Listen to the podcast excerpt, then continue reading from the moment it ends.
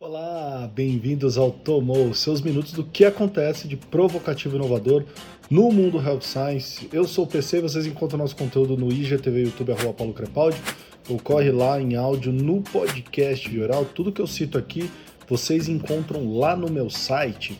É, antes de mais nada, quero saber como é que vocês estão, tudo bem com vocês? É, a dica do PC de hoje vai para um seriado do Netflix que acho que eu comecei a assistir tarde demais, mas se você estava em dúvida de assistir esse seriado ou não, aqui fica a minha recomendação, que é o Quem Matou Sarah, um seriado espanhol. É, muito o, o acting, eu, eu não achei o acting tão bom assim, a trama é interessante demais. É, vamos ver. Ele me pegou, me fisgou. Já tô aí no quinto, sexto episódio da primeira temporada. É, vamos ver o que vocês. Se vocês já assistiram, comentem aqui se eu devo continuar ou não. Se não assistiram, eu recomendo. Comecem comigo, eu vou falando um pouquinho mais dele lá pra, pra frente, tá? Amanhã, de manhã cedinho, tá? Conecta, tem mais conteúdo. Por que, que tem mais conteúdo?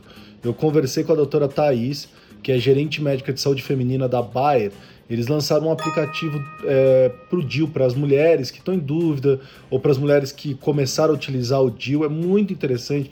O, o bate-papo ficou muito legal porque a gente falou sobre métodos contraceptivos, falou sobre saúde feminina. Ficou super legal esse bate-papo. Então, você que está nos ouvindo, se sua, se sua parceira, uma colega sua está em dúvida, se sua amiga, sua prima, algum parente está em dúvida sobre métodos contraceptivos, tem muita dúvida sobre o DIL, envia para eles o link aí uh, do Vioral com esse episódio que sai amanhã, tá bom? Vamos lá, o que eu anotei. Ah, anotei, ah, anotei, ah, anotei, ah. Amanhã também tem uma coisa importante, gente. Lançamento da Blue Origin com os irmãos Bezos, uh, Jeff e Mark, uh, mais dois tripulantes. Será um mega evento patrocinado aí por diversas empresas, principalmente pela Branded Cities, que é uma das empresas é, mais conhecidas é, na, na, América do Norte dos outdoors modernos, aqueles outdoors que tem lá na Times Square. Então vai ser, vai ser transmitido nesses outdoors pela Times Square. É, para a galera que mora em Toronto, eu sei que tem ouvintes de Toronto. Vai também lá no centro comercial de Toronto, tem também esses outdoors, vai ser transmitido lá. E vai ser transmitido em Las Vegas, é, em outdoors que também tem na Las Vegas Strips, tá? É isso aí. Já falei aqui sobre o cenário de games, só para chamar a atenção a mais uma notícia que eu li. A Netflix vai entrar no games. É isso aí, eles acabaram de contratar um VP da Electronic Arts. Cara, imagina, seriado, mais jogos dos seus seriados favoritos, mais Cara, vai vir coisa demais aí. Falando em games, estreia do Space Jam, um novo legado com Papai LeBron eu não vi ainda, tô louco para assistir. É... E essa semana, talvez, quem sabe, o possível campeão desse ano da NBA, Go Bucks. Essa é a minha torcida. Curiosidade sobre Space Jam. O primeiro filme, lá com Michael Jordan, em 96, é... fez 230 milhões de dólares nos cinemas, tá? É... Só que a... o grande lucro do filme foi o merchandise. Tá? Mais de cinco vezes do que eles conseguiram em cinema, na bilheteria. E essa é a aposta para esse Space Jam. Eles têm mais de 200 parceiros já. O que mais que eu anotei aqui hoje? Ah, ó, pessoal da McKinsey tem um podcast muito legal, mas eles entrevistaram, eu tô botando o link do texto, da transcrição do podcast para vocês. Entrevistaram dois parceiros que cuidam de digital health na McKinsey, que é o Jerry Rost e o Tobias Silberson.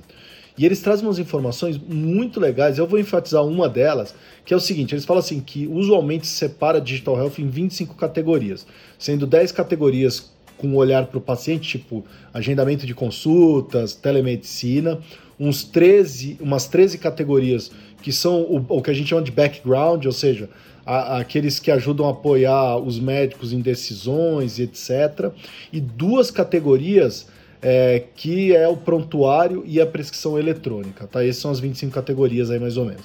Mas o que eles fizeram? Analisaram 500 papers de pesquisas é, de como essas categorias podem é, adicionar valor ao sistema de saúde, é, como poderiam ajudar os médicos e como poderiam economizar dinheiro para os segurados, né, para seguradoras, para seguradoras principalmente.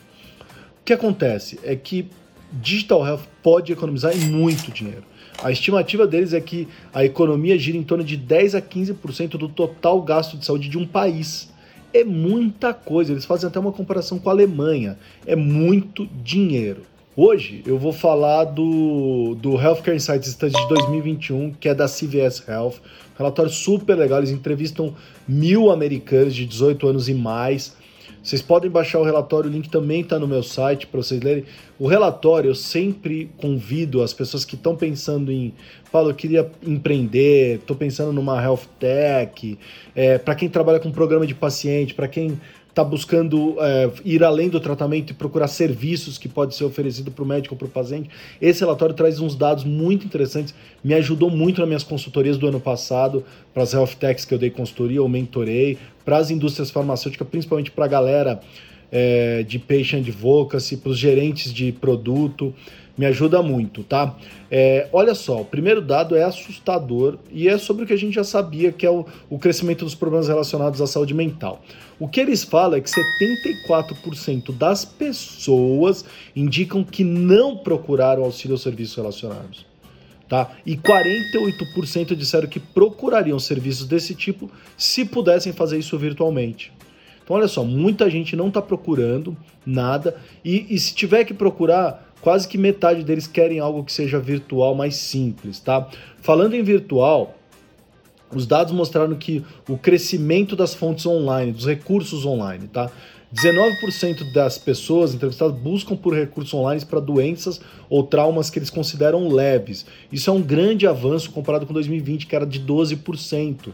Então, cada vez mais as pessoas procuram para o serviço online quando a coisa não é muito séria, tá? Foi perguntar também o seguinte, tá? Se você soubesse que não teria que fazer nenhum exame físico durante a tua consulta, tá? Você faria ela virtual?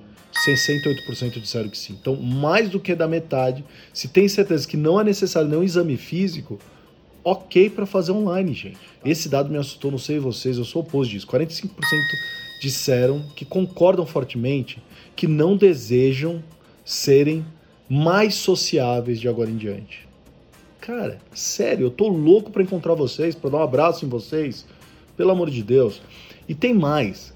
69% das pessoas entre 18 a 34 anos disseram que estão felizes com as conexões sociais atuais, mesmo com esse distanciamento e isolamento. Ou seja, para mim tá ok assim.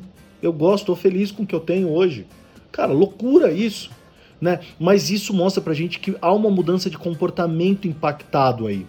E, e, e, então, assim, vamos ficar de olho. Isso é um dado importantíssimo aí para você que está pensando em serviços, né? Para você que está pensando aí numa health tech, tá? Uh, e aí, as operadoras, eles tratam das operadoras, elas também precisaram pensar em ferramentas digitais. 76, 33% delas criaram consultórios para visita virtual. A CVS tem isso também. Você pode ir num lugar que não tem médico, não tem nada, só tem televisão para você sentar, uma salinha que você senta e vai conversar com o médico virtualmente, tá? 43% criaram portais online, 38% criaram opções para smartphones, tipo aplicativos, mensagerias, tá? E apenas 2% fizeram algo com inteligência artificial ou análise preditiva. É baixo ainda. 42% das pessoas disseram que não procuraram um médico para doenças leves por causa do custo. Olha outro impacto, então por isso que a telemedicina é importante, que ela reduz esse custo aí, tá? Por mais que os médicos não gostem, pô, eu vou cobrar menos do que eu cobrava na minha consulta, tudo bem, mas gente, a gente tem que pensar no volume, em atender essas pessoas que não estão indo, 42% das pessoas não estão indo por causa de custo. E isso aumenta quando a gente faz um recorte dos mais novos, de 18 a 34 anos, isso aumenta para 50%. A gente está vendo que essa geração mais nova, tem procurado menos o serviço de saúde, tem ido menos aos médicos e tem se apoiado muito mais nos wearables, é, no, no que existe aí online, em digital health.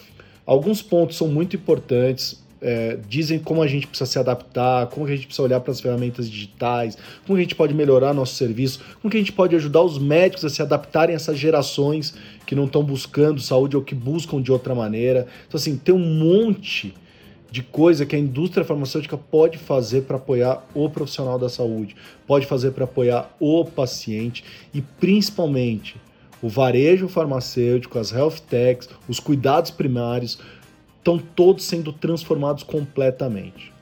Todas as segundas-feiras, uma maneira rápida para te provocar e atualizar. Envie seus comentários, sugestões. Vamos nos falando. E aí, tomou?